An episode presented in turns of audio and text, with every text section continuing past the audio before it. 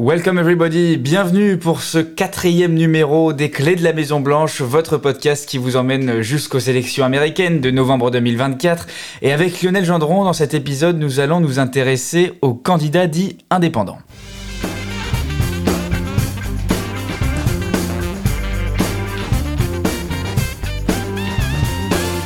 Ces candidats donc qui ne sont ni républicains ni démocrates, alors vous en connaissez sans doute euh, certains de noms, il y a peu de chances euh, évidemment pour eux d'être élus, mais peut-être pour faire basculer le scrutin des profils intéressants. Lionel, comment est-ce qu'on peut définir justement ces candidats indépendants? Alors ce sont des, ben, des, candidats qui ne passent pas par des primaires, on a beaucoup parlé euh, déjà de, des primaires républicaines. Notamment, il y aura une, primaire euh, du côté démocrate, peut-être qu'on l'évoquera dans un autre épisode, mais là il y a beaucoup moins de suspense puisque euh, c'est euh, promis à Joe Biden et sont des candidats qui ne sont pas dans un parti, en tout cas qui ne sont pas euh, dans un parti d'envergure, en gros pour faire simple, qui sont ni démocrates euh, ni républicains.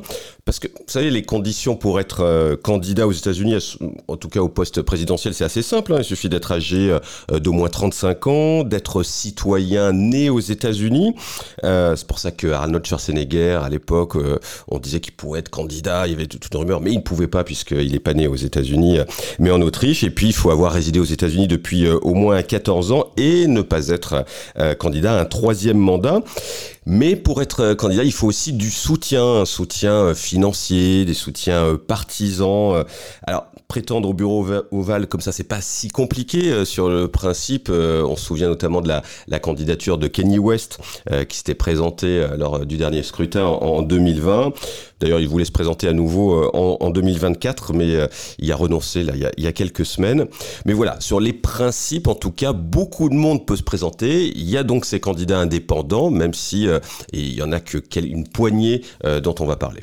Oui, alors d'ailleurs, c'est drôle parce que pour Kanye West, on se rappelle qu'il y avait des gens qui, qui, cherchaient le bulletin Kanye West dans certains bureaux de vote, mais il n'y en avait pas parce qu'il faut bien être inscrit dans chaque État, évidemment, pour, pour avoir son nom sur le. C'est tout le problème, effectivement. Alors, justement, pour 2024, qui sont eh bien ces, ces, candidats indépendants? Alors, on va commencer par euh, le nom que tout le monde connaît, même si peut-être que tout le monde ne connaît pas le personnage, mais Robert Francis Kennedy euh, Jr. C'est un Kennedy, donc forcément euh, aux États-Unis, quand on parle du euh, clan Kennedy, quand on cite euh, ce nom Kennedy, ça appelle tout de suite à certains fantasmes, à toute une mythologie euh, de l'histoire moderne américaine. Il a 69 ans, ce n'est pas forcément le plus consensuel de la famille Kennedy, hein, loin de là. Pour le présenter, c'est le fils de, de, Robert de Bobby Kennedy, hein, qui a été assassiné en, en 1968 alors qu'il se présentait justement à la, présidentielle, il se présentait par l'investiture démocrate, et évidemment c'est le euh, petit-neveu de, JFK. Et alors, on l'a, c'est un avocat de formation, il s'est euh, euh, beaucoup battu pour le droit à l'environnement à une époque, et puis récemment, il est passé sous les feux des projecteurs parce que pendant le Covid, il avait une position très euh, polémique, plutôt anti-vax, même euh, carrément anti-vax, euh, aux limites du complotisme, un discours anti-élite. On va d'ailleurs l'écouter un petit peu, on va écouter déjà le, le son de sa voix. People really want to hear the truth. Alors c'est une voix éraillée, assez particulière. Hein, sur, euh, on a toujours l'impression qu'il est, qu'il est un peu malade. Euh, ce n'est pas le cas. Là, dans cette interview, il est typiquement sur ce discours euh, anti-élite, très méfiant vis-à-vis -vis des médias.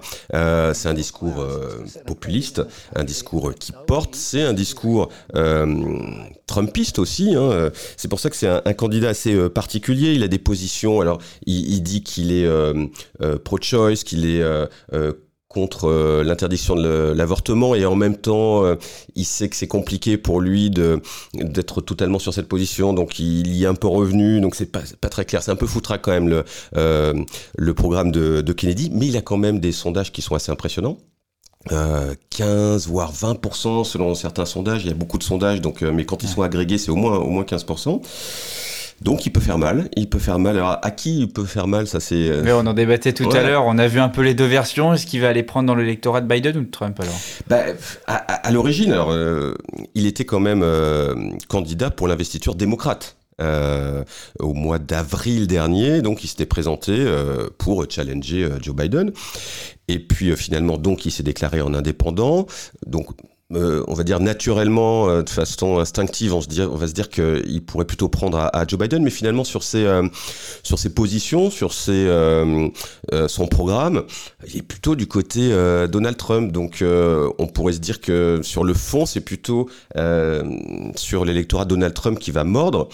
En même temps, je me dis que les, les, électeurs de Donald Trump, ils vont plutôt aller prendre euh, bah, l'original plutôt qu'une copie un petit peu bizarre qui vient justement du, Parti démocrate. Donc, euh, il risque d'être un petit peu perdu, mais il n'empêche, et ça c'est important, euh, il a ce réservoir de voix. Alors, on est encore loin, hein, mais si jamais il maintient ce réservoir de voix, ça va être compliqué. et ça dit beaucoup aussi des, clivages de la société américaine en ce moment.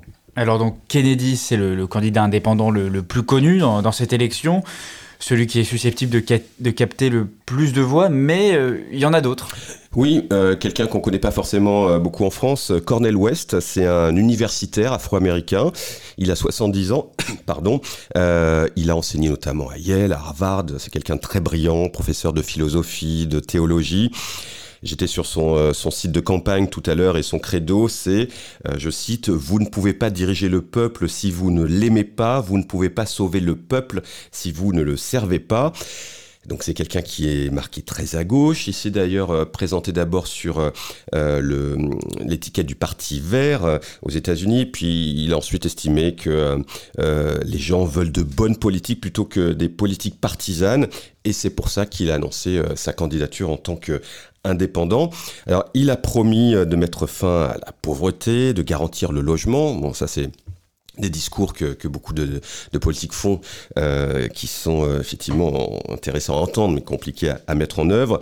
même s'il est, il est indépendant, évidemment, on va le classer à gauche, à gauche du, du Parti démocrate, et on le part parfois à Bernie Sanders, euh, le sénateur du, Vermont, euh, très à gauche, qui était très populaire euh, chez, les jeunes notamment, même s'il était, il était sur les au Sénat, il était en tant qu'indépendant, mais euh, attaché euh, au Parti euh, démocrate. C'était assez serré d'ailleurs la dernière primaire avec Joe Biden. Exactement, il a, il a beaucoup, beaucoup inquiété parce que bah, lui, il était âgé, il avait, il avait déjà 80 ans à l'époque, mais il était très populaire chez les jeunes et puis il avait une image. c'est vrai que c'est quelqu'un qui est très bon, très, très fort dans, dans les médias, qui a des convictions et qui est Et c'est vrai qu'il enthousiasmait peut-être un peu plus que, que Joe Biden, même il, il y a 4 ans, mais il était moins soutenu, on va dire, par l'appareil.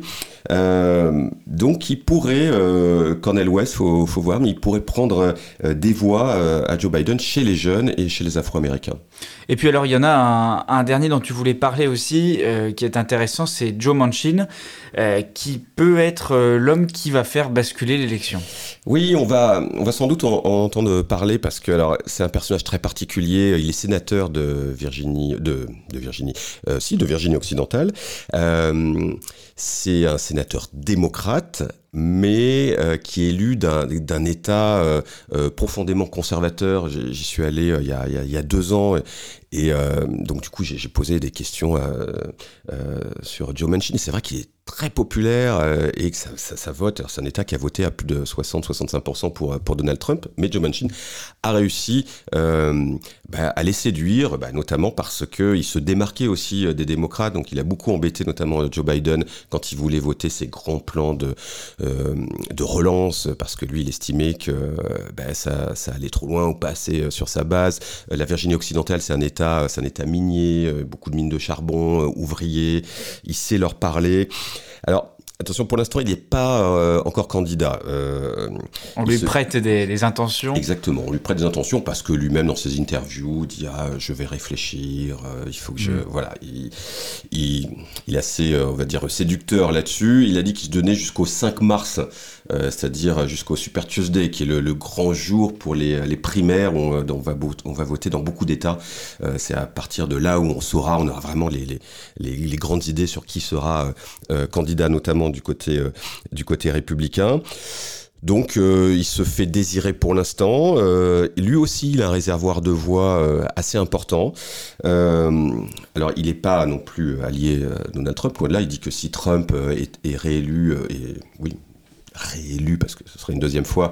il dit que ce pourrait être la fin de la démocratie, donc il est, il est quand même très méfiant là-dessus, mais il est très critique aussi sur la politique de Joe Biden. Donc, faut voir. Il se représentera pas en tout cas au Sénat en 2000, en novembre 2024, et là c'est un poste, un, un, siège au Sénat qui pourrait tomber côté républicain parce que ça va être très compliqué de trouver une autre personnalité démocrate capable euh, d'aller euh, attirer les, électeurs républicains en, Virginie occidentale. Oui, en plus, euh, Joe Manchin, s'il se présente, il bouleversera pas la moyenne d'âge des deux candidats, Trump, Biden, et Manchin a 76 ans, donc il fait un petit peu la, médiane. Oui, c'est ça, il pourra pas jouer le, jeunisme, ça c'est sûr.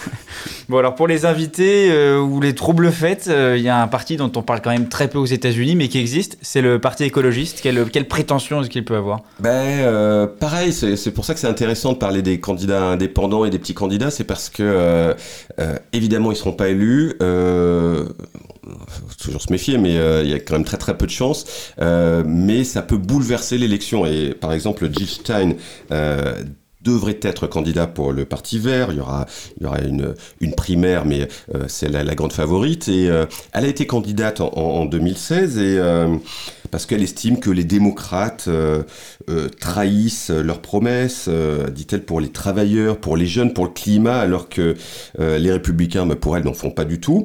elle a 73 ans, elle a collecté des millions de dollars en 2016 pour recompter les voix après la victoire de Donald Trump. Alors ça n'a pas fonctionné. Il y a eu quand même un, un, recomptage dans le Wisconsin, mais qui, a, qui est arrivé à la conclusion que Trump avait gagné dans, dans cet état.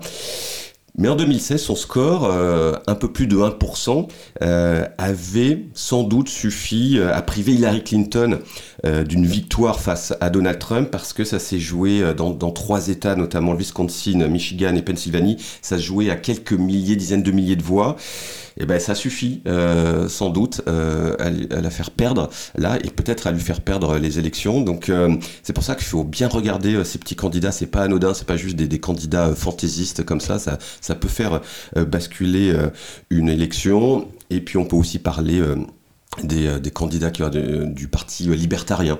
Euh, on en parle parfois, notamment parce que Elon Musk est l'un des, dire des, des figures de proue, même si on ne sait pas trop où il est. Euh, en tout cas, il s'affiche comme euh, libertarien et ils sont capables de mettre des candidats dans quasiment tous les États. Donc là encore, ça va grappiller des voix. Bon, alors sans refaire l'histoire euh, des élections américaines, on voit quand même que ces petits candidats, entre guillemets, sont quand même une, une clé dans ces élections parce qu'ils ont parfois joué un rôle très important. Oui, 1992 par exemple, hein, Clinton est élu avec 43% des suffrages contre 37% pour euh, George Bush, euh, George Bush père. Et à l'époque, il y avait un candidat indépendant, Ross Perot, euh, un homme d'affaires conservateur, qui a eu 19% des voix, donc c'est énorme, 19%. On parlait tout à l'heure de Robert Kennedy Jr. S'il a 19%, clairement, ça, ça rebat toutes les cartes. Et sans lui, peut estimer que George Bush père euh, aurait été euh, réélu. Donc euh, c'est essentiel. En 2000 aussi, les, fameuses élections de, 2000 en, en, Floride, où Al Gore et George W. Bush, donc George Bush fils cette fois, étaient à coude à coude hein, en Floride. Il y a eu une bataille judiciaire, politico-judiciaire assez incroyable. C'était un feuilleton et au final 537 votes d'écart seulement. Donc c'est vraiment c'est les. Et à l'époque, il y avait le candidat un candidat indépendant, Ralph Nader, qui, avait obtenu 1,64% des voix. Sans lui, euh, la Floride, c'est un candidat euh, du Green Party, ben, sans lui, euh, la Floride aurait très certainement basculé côté démocrate. Euh, offrant euh, la maison, euh, la Maison Blanche à, Al Gore. Et vous voyez, c'est l'effet domino, hein. c'est-à-dire que est-ce que si Al Gore était à la Maison Blanche, est-ce que les États-Unis auraient mené une intervention en Irak Ça aurait changé la politique au Moyen-Orient, Proche-Orient? Enfin, voyez, c'est quand même pour ça on parle de ces tout petits candidats avec des conséquences qui peuvent être gigantesques. Mmh. Et justement, moi, parfois, quand je, quand je discute un peu de politique américaine, quand des, gens me posent la question, ils me disent, mais pourquoi est-ce que dans ce si grand pays, il n'y a que deux partis depuis des années et des années? Pourquoi est-ce que le parti indépendant, par exemple, il n'arrive pas à s'implanter au niveau national? C'est trop compliqué Ben oui, alors ça, c'est effectivement, c'est une grosse frustration de, pas mal d'Américains en ce moment quand vous discutez avec eux, notamment bah, parce que ces élections, on a l'impression que c'est un peu les élections dont, personne ne veut. Il y a euh, bah, Donald Trump est quand même euh, euh, très critiqué, puis surtout les Américains ont peur qu'il soit, qu'il soit réélu. Joe Biden, on a déjà parlé, euh, il déclenche pas d'enthousiasme. Donc il y, a, y, a, un manque, y a un manque d'un troisième parti, d'une troisième voie. Mais pour ça, eh bien, il faut que, il faut des moyens, il faut une personnalité, et la vie politique américaine est comme ça, elle est vraiment divisée en, deux parties. Alors est-ce que c'est parce que euh, il n'y a pas assez de volonté. Peut-être qu'il faudrait que des partis, euh, des, membres du Parti démocrate et républicain aussi euh, s'investissent et essaient de, de mener comme ça une, campagne pour avoir un, troisième parti. Mais c'est pas, c'est pas trop dans la mentalité euh, pour l'instant, mais c'est vrai que c'est une frustration pour, euh, pas mal d'Américains et ça revient euh, régulièrement, surtout depuis que la société politique est de plus en plus polarisée. Cette question d'une troisième partie, d'un parti indépendant, d'un parti centriste en gros, revient. Il y a beaucoup de gens qui, qui aimeraient le, le, voir prendre une place dans la société américaine, mais pour l'instant ça, ça, ça prend pas. Alors on va euh, maintenant essayer de faire un petit retour sur un, épisode précédent. On aime bien du coup revenir un peu faire des allers-retours avec euh, les thèmes d'avant. Alors évidemment en plus euh, on avait présenté le programme de Donald Trump donc il y a forcément toujours des choses à dire. Mais cette semaine on a quand même eu une actualité assez riche sur l'ancien président, notamment au niveau judiciaire. Alors d'abord il a refusé donc de témoigner une troisième fois dans le cadre de son procès civil pour fraude financière à New York. Alors il était attendu euh, lundi 11 décembre à la barre. Et puis bon, un peu au dernier moment, il a euh, déclaré sur son réseau social Truth Social qu'il n'avait bah, tout simplement rien à dire, donc il n'est pas venu. Et il faut rappeler que c'est un peu toujours un show. Hein, euh, quand, Trump il se rend à ses procès, ça se transforme en arène politique. Et d'ailleurs, quand il avait attaqué un peu méchamment une greffière lors d'un procès, le juge derrière avait interdit à Trump de s'exprimer sur son équipe et lui avait infligé deux amendes de 15 000 dollars pour avoir violé cet ordre, justement. Et puis alors, on apprend aussi que la Cour suprême, alors on pouvait s'en douter, mais la Cour suprême va vraiment jouer un rôle très important dans cette élection. On rappelle qu'elle est composée donc de 9 juges, 6 conservateurs, dont 3 qui ont été nommés directement par Donald Trump. Et ces mêmes juges vont donc devoir euh, statuer sur des choses très importantes dans le parcours judiciaire de Trump. D'abord, ils vont devoir dire si Trump tombe sous le coup de cette loi euh, sur l'entrave de la certification euh, de l'élection de 2020, il avait essayé de, de faire capoter le processus, ses avocats disent que non, les juges vont devoir décider, et ils vont aussi devoir dire si Trump bénéficie d'une impunité pénale au titre donc de son ancienne fonction de président. En fait, ce qu'on veut savoir, c'est est-ce que Trump pourra être jugé sur ses actions en tant qu'ancien président? Il va se passer euh, des choses à peu près tous les jours. Euh, à partir du mois de janvier, euh, sur Donald Trump, ça va évidemment être le feuilleton. Il y aura le feuilleton politique et le feuilleton judiciaire. il y aura vraiment les, les, deux vont se vont se cogner. rappelons que le, son grand procès, en tout cas pour savoir si il a il a interféré sur le résultat des élections, c'est prévu pour le 4 mars 2024. C'est la veille du Super Tuesday qui euh, euh, définit en général la grande tendance pour, euh, pour savoir qui sera le, le candidat des, des, partis. Et là, en, en l'occurrence, savoir si Donald Trump sera, ce qui pour l'instant se dessine, le candidat pour le, pour le Parti républicain. Effectivement, ce, que tu, ce que tu as raconté, c'est ce que, en fait, toutes les semaines, il va y avoir le Trump Show. Euh, il va jouer effectivement le, discours du système contre lui, lui qui défend euh, euh, les, gens, les gens de peu. Euh, c'est effectivement c'est le tout, tout, va tourner autour, autour de ça et on n'a pas, pas, fini d'en parler. Un feuilleton donc euh, que nous allons continuer de suivre dans les clés de la Maison Blanche. Évidemment, euh, n'hésitez pas à, à partager, à, à, nous envoyer des messages euh, pour nous proposer éventuellement hein, des, des, sujets d'épisodes. On pourrait en, en, discuter ensemble et puis de partager autour de vous ce podcast pour que nous soyons chaque semaine encore plus nombreux à l'écouter. Eh ben oui, effectivement, faut pas hésiter, faut liker, faut faire des commentaires, euh, faut nous féliciter, nous engueuler, pourquoi pas. Hein bon, bah merci, merci en tout cas Lionel Lionel pour, pour ton éclairage aujourd'hui et puis à bientôt pour un prochain épisode. Bye bye.